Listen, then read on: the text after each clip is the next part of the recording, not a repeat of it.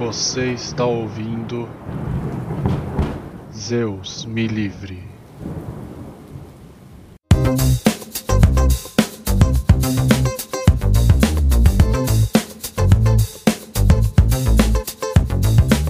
Boa noite, boa tarde, bom dia! Sejam todos bem-vindos a mais um episódio de Zeus Me Livre. Meu nome é Horaci Passos. E eu sou o Lucas Parra. Hoje vamos falar sobre a disputa de pai e filho, Urano e Cronos, e também sobre o tempo. Assunto polêmico.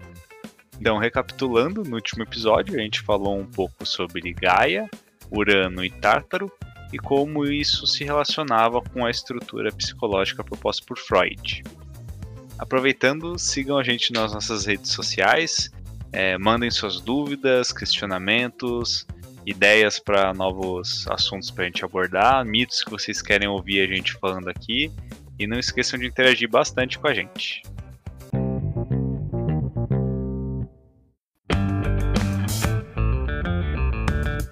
Então, lembrando da nossa história da criação dos deuses, Gaia gerou Urano como seu igual para ele poder fecundá-la. Dessa união vão nascer os titãs e as titânides. São um total de seis para cada, cada um, seis masculinos e seis femininos.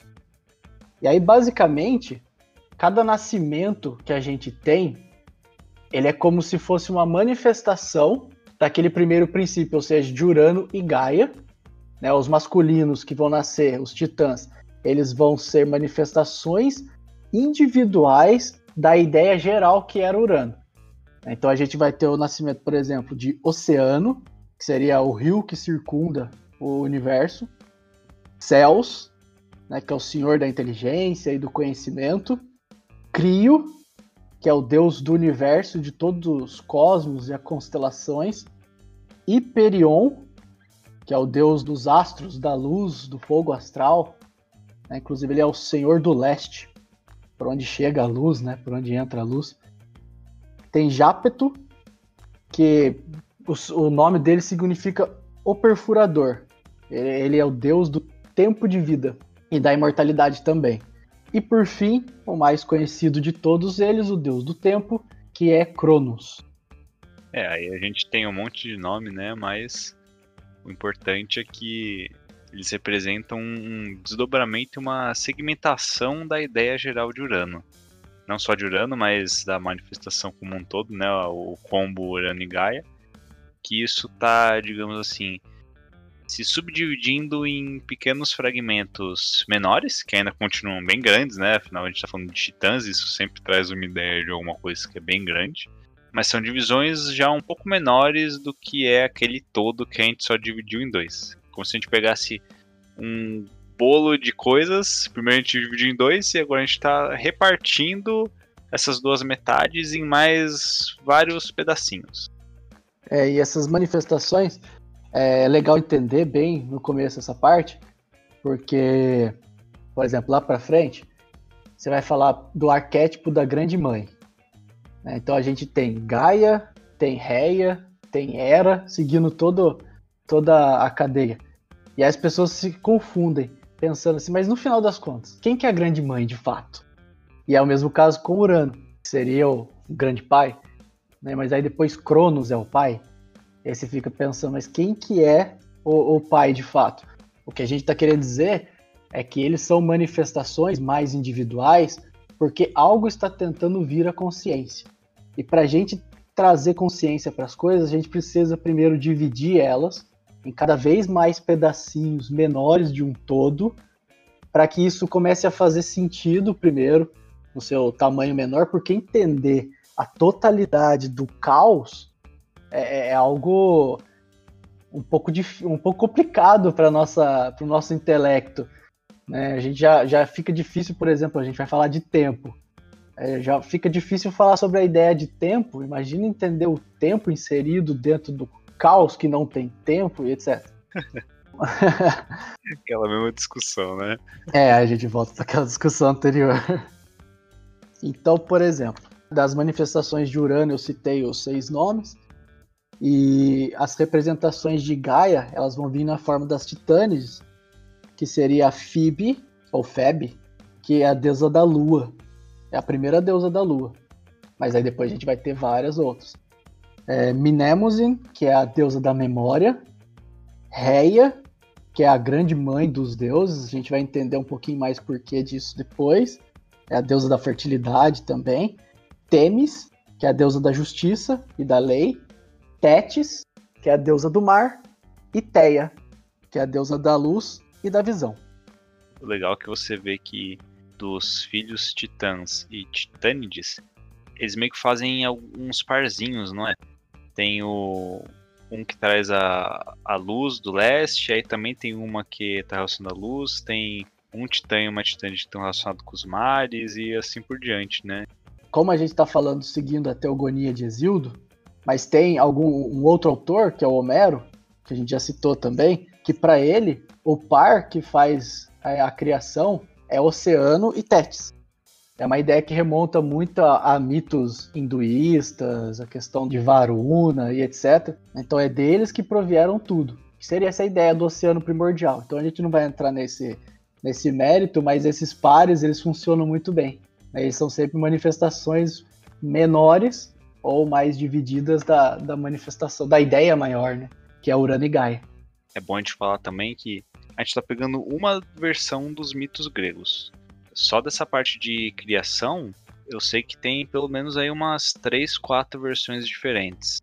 E além disso, a gente está olhando só para a cultura grega. Se você for ver os mitos de outras culturas, também tem é, suas próprias condições de origem, suas próprias histórias. Só que se você for ver no fundo, todos eles estão falando mais ou menos a mesma coisa, de formas diferentes, com simbologias diferentes. Aí a gente vai fazer outros tipos de associação mas no fim das contas a gente acaba chegando no mesmo resultado, que é ter uma estrutura macro, a gente começa a dividir isso em coisas um pouco mais segmentadas, que é assim como nossa mente costuma aprender e entender as coisas. E aí chegar no nível aí do, de deuses um pouco mais humanizados, de coisas um pouco mais do nosso dia a dia.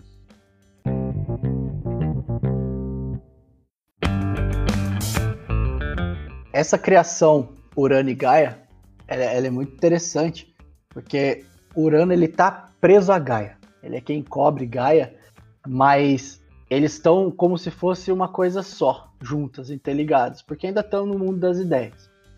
Então eles vão tendo todos esses filhos, na ordem que eu citei lá atrás, esses filhos vão nascendo e Urano não permite que eles saiam de dentro de Gaia eles continuam lá presos, como se a gente tivesse é, falando que eles ainda estão inconscientes, eles ainda estão presos. É... Eles chegam a ficar presos no Tártaro, Lucas? É, que eu saiba sim, eles ficam lá dentro. É...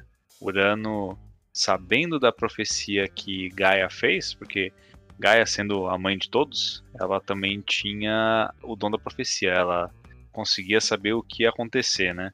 Sabia meio que de tudo também. E ela profetiza para Urano que um dos filhos dele iria destroná-lo um dia.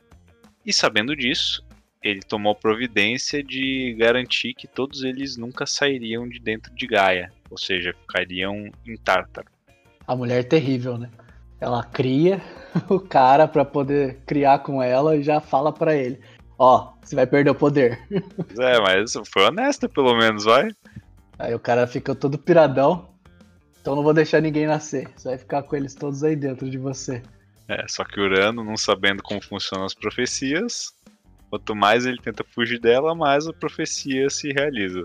E realiza na forma de? Tragédia. Tragédia. Aí a gente já tá citando Jung, hein? É. Que seja dito. vamos com calma, vamos com calma. E aí, Gaia, ela propõe isso pro último filho que nasceu, que é Cronos, dele tomar o lugar do pai. Ela forja da próprio metal que tem dentro dela uma espécie de foice. Na verdade, eles chamam de arp, né?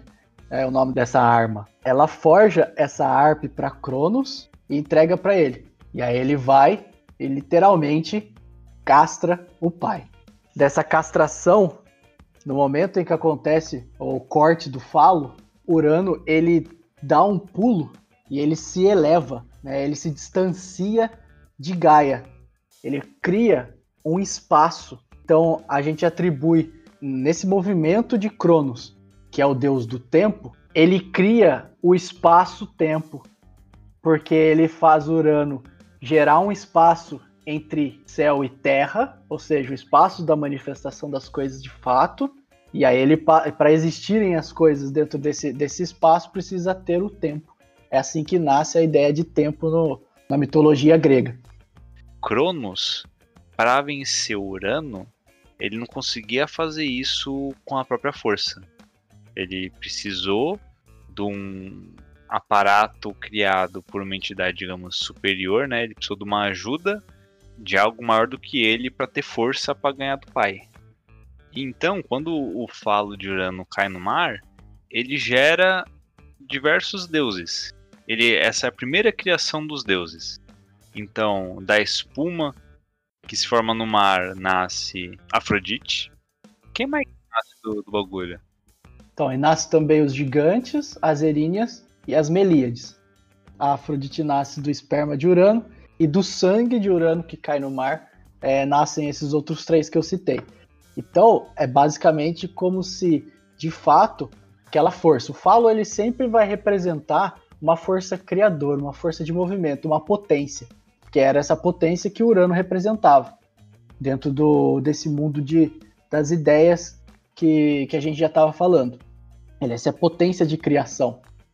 Mas quem vai gerar de fato é o feminino, é Gaia. Então, ele fecunda todo o oceano e aquilo começa a borbulhar de manifestações. Né? A primeira manifestação desse oceano é a própria Afrodite, deusa do amor.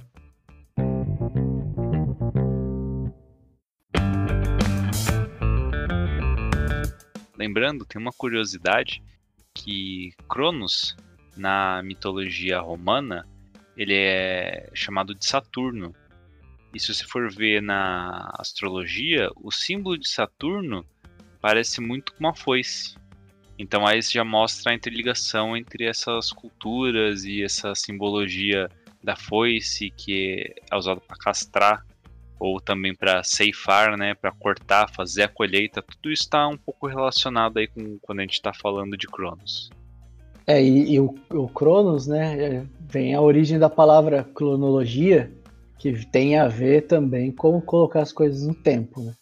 Quando Cronos destrona o pai, ele passa a reinar no que é chamado de Idade do Ouro, que é a idade onde se desenvolveu a, a agricultura, e aí o símbolo de novo da colheita, usando a, a ARP, que é essa ferramenta, mas nesse período ainda não existiam estações, era sempre primavera. Cronos regeu essa era de ouro, que era uma era onde, onde ninguém precisava colher, tinha abundância. Onde existia abundância porque era sempre época de colheita. É, pois é. Então, vamos imaginar que Urano, ele é a ideia, né? ele é essa potência. Por isso que a gente falou até do falo dele, por quê? Porque é a potência potência de criação das ideias. Cronos, por sua vez, ele já é uma representação da ideia de estrutura. A gente tem uma ideia e a gente cria uma estrutura para sustentar essa ideia. É, não é à toa que Cronos ele foi o último dos filhos de Urano e Gaia, porque depois que é, gerou todos os outros, ele era aquele que estava pronto, ou seja, tinha estrutura o suficiente para tomar o lugar. Ele tinha estrutura suficiente para conseguir manifestar aquilo que precisava ser manifestado. E na nossa psique acontece sempre assim. A gente tem uma ideia e a gente estrutura algo para manter aquela ideia, só que a ideia sempre se move. E é por isso que a gente tem várias crises, porque, por exemplo, ideia aqui entendam como valores, ideais, é, qualquer tipo de, de modelo que eu tenho. Né? E os modelos, eles mudam para nós, ou seja, essas ideias mudam. Você cresce, você tem novas experiências, você vai viver novas coisas, você enxerga novos mundos e suas ideias vão mudando, vão amadurecendo. É assim como o Cronos foi o amadurecimento maior da ideia de, de Urano. E aí, quando sua ideia migra, você precisa criar uma estrutura nova o suficiente para suportar aquela ideia. E enquanto você não cria uma estrutura, você fica num período de crise. Você fica brigando com, com, com, essa, com essa força da psique, porque a sua ideia já não bate mais com a estrutura, ou seja, os modelos, as coisas que você vive, e você também não sabe o que fazer ainda para estruturar isso. Mas essa estrutura vai vir, que é exatamente o que a gente está observando aqui. Né? Cronos ele dá essa estrutura para a ideia que era Urano. Dando um exemplo bem do cotidiano disso que você está falando, a gente pode pegar o caso da adolescência, da relação que se tem entre pais e filhos. É muito comum a gente ver os adolescentes se entrando naquela fase rebelde, em que de alguma forma eles querem chamar atenção, desafiar os pais. Isso se dá principalmente pelo desafio do modelo que os pais representam. Da mesma forma que Cronos é, desafia a soberania de Urano, os filhos também desafiam o modelo que os pais colocaram para eles. Porque essa é uma época que exige muita descoberta mesmo. Basicamente, uma criança ela vai se estruturar em cima do que os pais ensinaram elas. Porque primeiro até sei lá, uns 7 anos de idade, a criança ela vai conviver principalmente com os pais, maior parte da vida, principalmente no, nos primeiros anos. E aí todo o inconsciente dela, tudo que ela tá, tá, lá por trás, antes mesmo dela ter consciência, tá baseado no que ela viveu com os pais. Só que quando ela cresce, ela começa a ter outros pontos de vista, começa a interagir com outras pessoas. E começa a ter um questionamento sobre, poxa, será que isso tudo aqui que eu aprendi é válido ou não é válido? E isso que gera essa rebeldia. Agora, o que define se um adolescente ele vai sair dessa crise seguindo o mesmo modelo dos pais ou se ele vai virar para um outro caminho. É se ele conseguiu criar uma estrutura por trás dessas outras ideias ou não. Se ele tiver algo que foi estruturado, ele conseguiu é, ter vivência suficiente, elaborou ideias suficientes que sustentem esse novo tipo de mentalidade, ele vai seguir outra coisa. Agora, se não, ele foi, testou, testou, testou um monte de coisa, só que foi um pouquinho de cada coisa, ele não teve um entendimento muito claro sobre nada disso. No fim das contas, ele acaba se rendendo ao mesmo modelo que ele já tinha antes, seja do pai, seja da mãe, ou um mix dos dois, que é o que normalmente acontece, né? A gente nunca segue completamente um dos dois lados, é sempre um pouquinho de cada. Cronos tem essa representação da evolução para o amadurecimento. Tanto que quase todas essas representações gráficas dele é um velho eremita, ou seja, um sábio, aquele que tem o conhecimento, e ele carrega um, uma pequena luz à sua frente, né, que é a luz do conhecimento.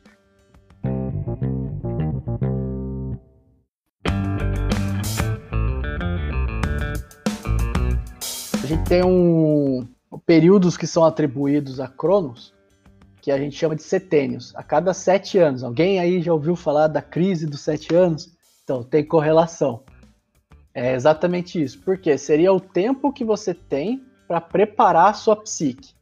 O ideal seria é, eu passo do zero aos sete anos a minha fase de nascimento e infância, é, em termos de psique.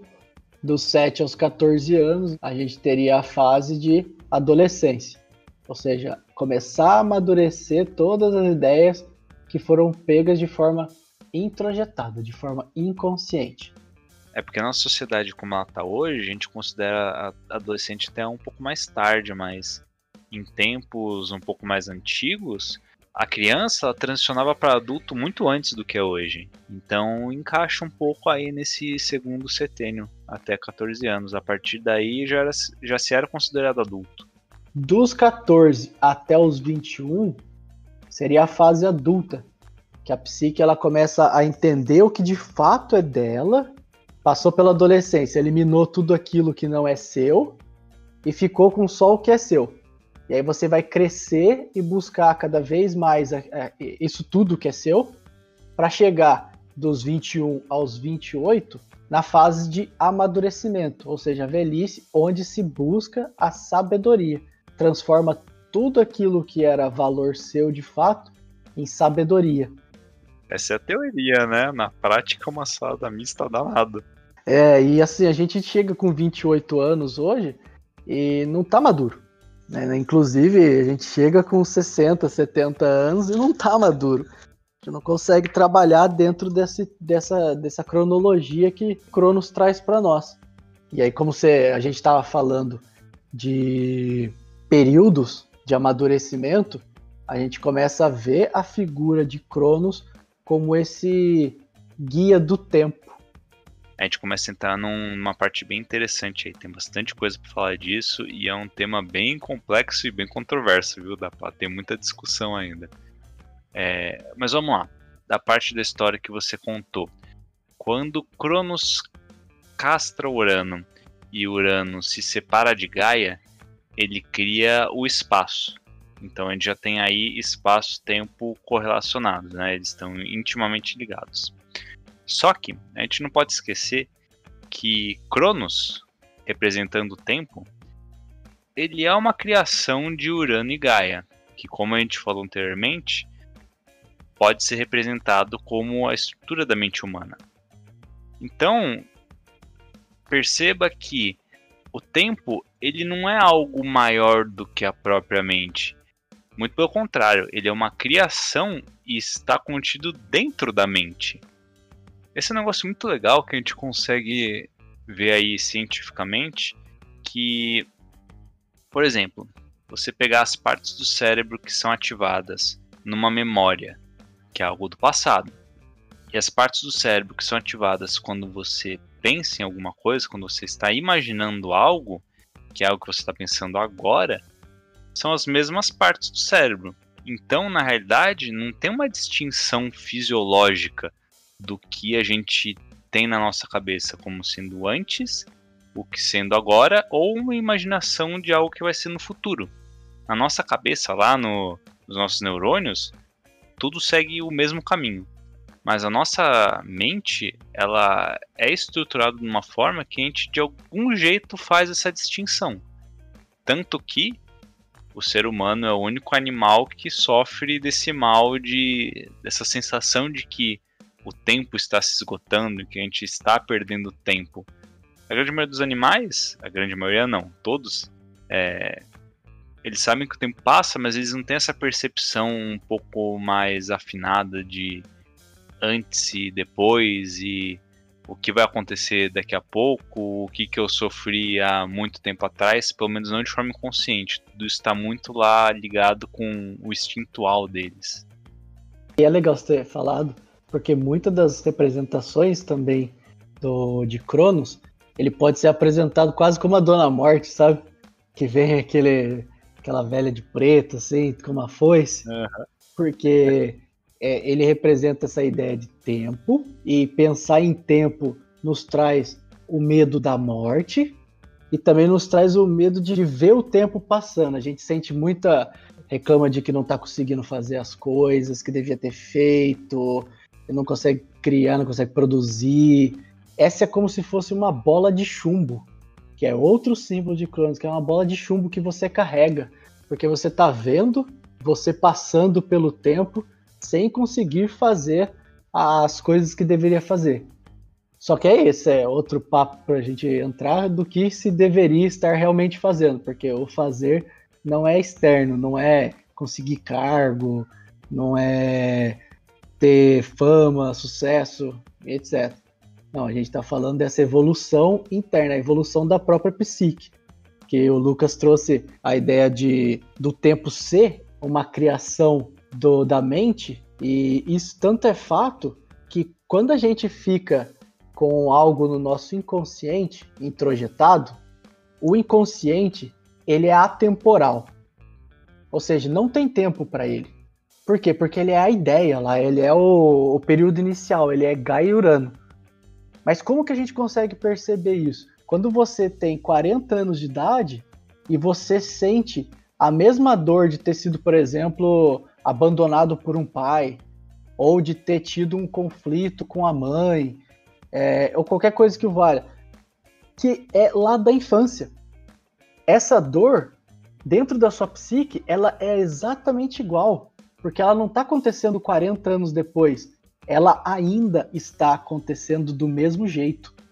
Então a gente, a, essa atemporalidade da psique, do inconsciente, faz com que a gente carregue todos os modelos que a gente tem introjetado e a gente vá repetindo isso em todas as nossas relações com as outras pessoas, que é uma tentativa de tentar enxergar fora aquilo que eu precisava iluminar dentro de mim.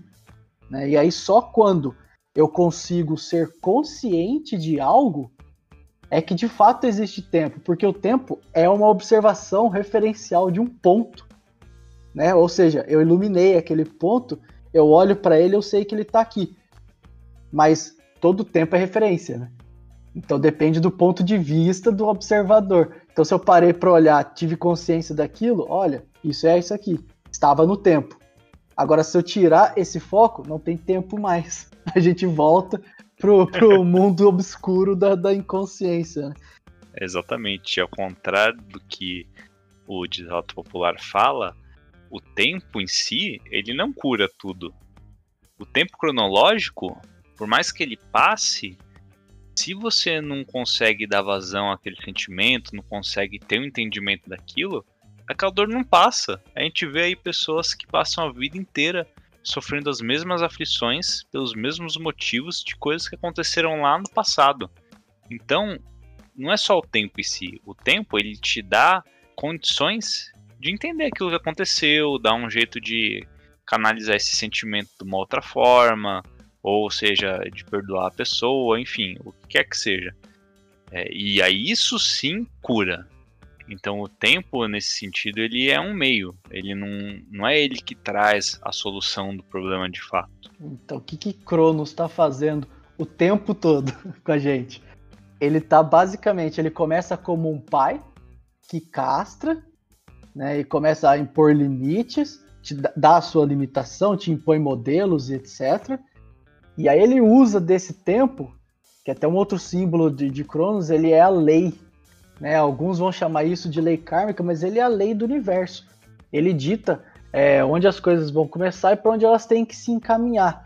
Então ele começa sendo esse pai e ele vai te levando, mostrando aos poucos tudo que está escondido dentro desse inconsciente através de repetição para que você chegue lá na frente maduro e se torne o mestre, o professor. Então a gente tem a transição né, desse papel, que ele começa como um pai que te dá estrutura, mas logo em seguida ele vai transicionando para te levar para um novo ideal. E aí na hora que você chega no novo ideal, você precisa de uma nova estrutura.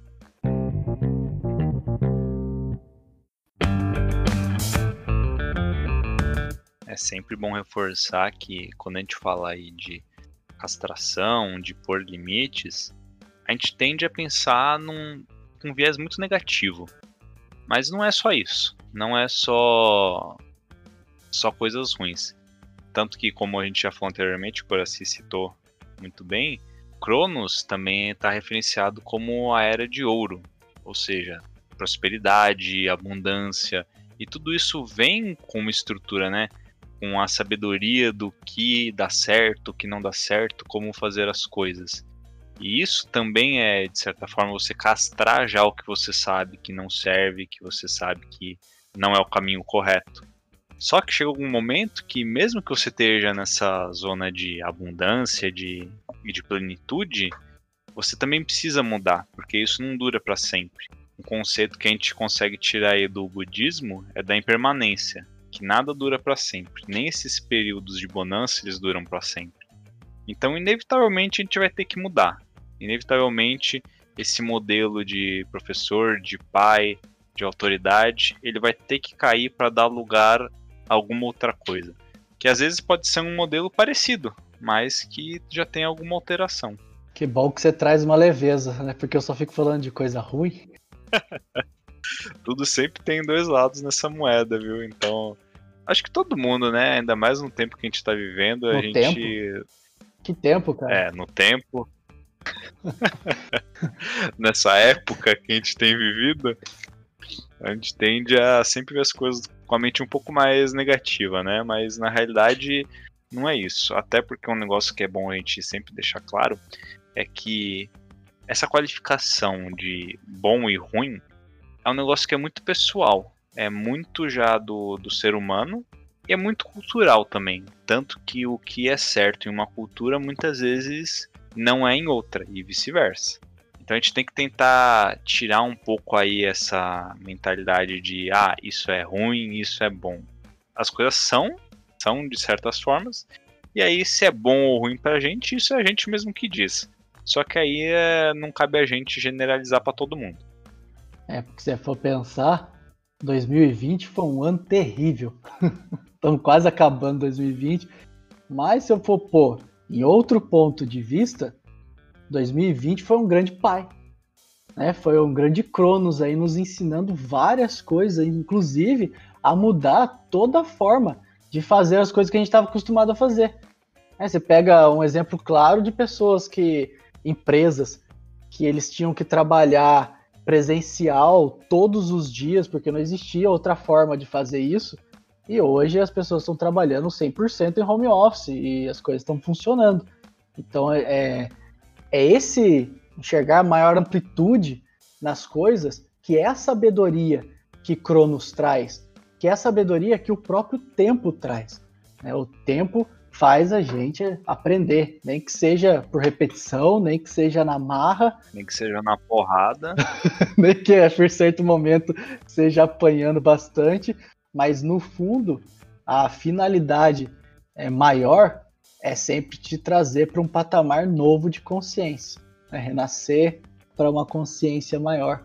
Exatamente. E aí já pegando o gancho dessa continuidade, dessa evolução de tudo que está acontecendo, no próprio mito, na sequência, Cronos também vai começar a gerar outros filhos, que agora são os Olimpianos, daí que vem Monte Olimpo. E esses filhos também vão ter uma sequência aí de conflitos, de desarranjos, de alianças, que vão culminar no que a gente chama de Titanomaquia, um nome bem difícil, mas que a gente poderia traduzir aí como guerra entre deuses olimpianos e titãs, que então seria um conflito encabeçado por Zeus, que seria o último filho de Cronos, então a gente também já vê essa repetição do mesmo modelo, né, de dos filhos destronando os pais e sendo sempre o último filho que vai ser o catalisador dessa mudança. E tudo isso culminando aí na queda do modelo vigente e na entrada de um novo tipo de governança.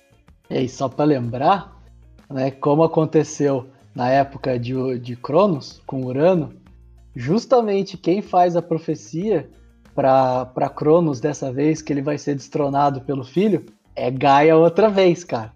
É, Gaia, ela foi a primeira da, da, das grandes profetas, inclusive é atribuído a ela o oráculo de Delfos, antes de ser atribuído a Apolo, mais para frente. Então ela já ela sempre fazia essas previsões. E aí ela fez a mesma previsão para Cronos, que aparentemente parece tentar o feminino ele sempre tenta colocar ordem no direcionamento das coisas, né? Então ela falar isso para Cronos gera nele um movimento de tentar impedir, e aí a gente volta lá no começo, que justamente o movimento de tentar impedir é o que faz a coisa acontecer exatamente do jeito como tinha que acontecer. Qualquer semelhança com Dark é mera coincidência, né? Netflix explica. É. é isso aí, pessoal. E se vocês quiserem ter um pouco mais de informações individualmente, entender se vocês estão repetindo o mesmo modelo da mesma forma que Cronos repetiu o modelo de Urano e que posteriormente Zeus vai imitar o modelo de Cronos, e ainda entender se o tempo tá te ajudando a curar as suas feridas ou não, entre em contato com a gente. A gente pode agendar um bate-papo com vocês. E aí a gente analisa o que tem acontecido aí individualmente com vocês. O tempo cura, cara? O tempo é um puto. Castrador safado. Peraí que o tempo dá a resposta também. Tempo cura? Tempo só passa. Sempre tem, né? Umas frasezinhas, assim, tipo, dá tempo ao tempo. Como que você dá tempo pro tempo? Ele já não tem tempo suficiente? Ou será que você tá dando tempo para ter tempo de entender o tempo? O tempo só cura se ele tiver tempo? Ou você se cura Se você dedicar tempo a si. Ó, aí, ó. Isso aí é verdade, hein? Ô, Lucas, Hum. dá tchauzinho pro pessoal de novo. É isso aí, pessoal. A gente se vê no próximo episódio e tchau!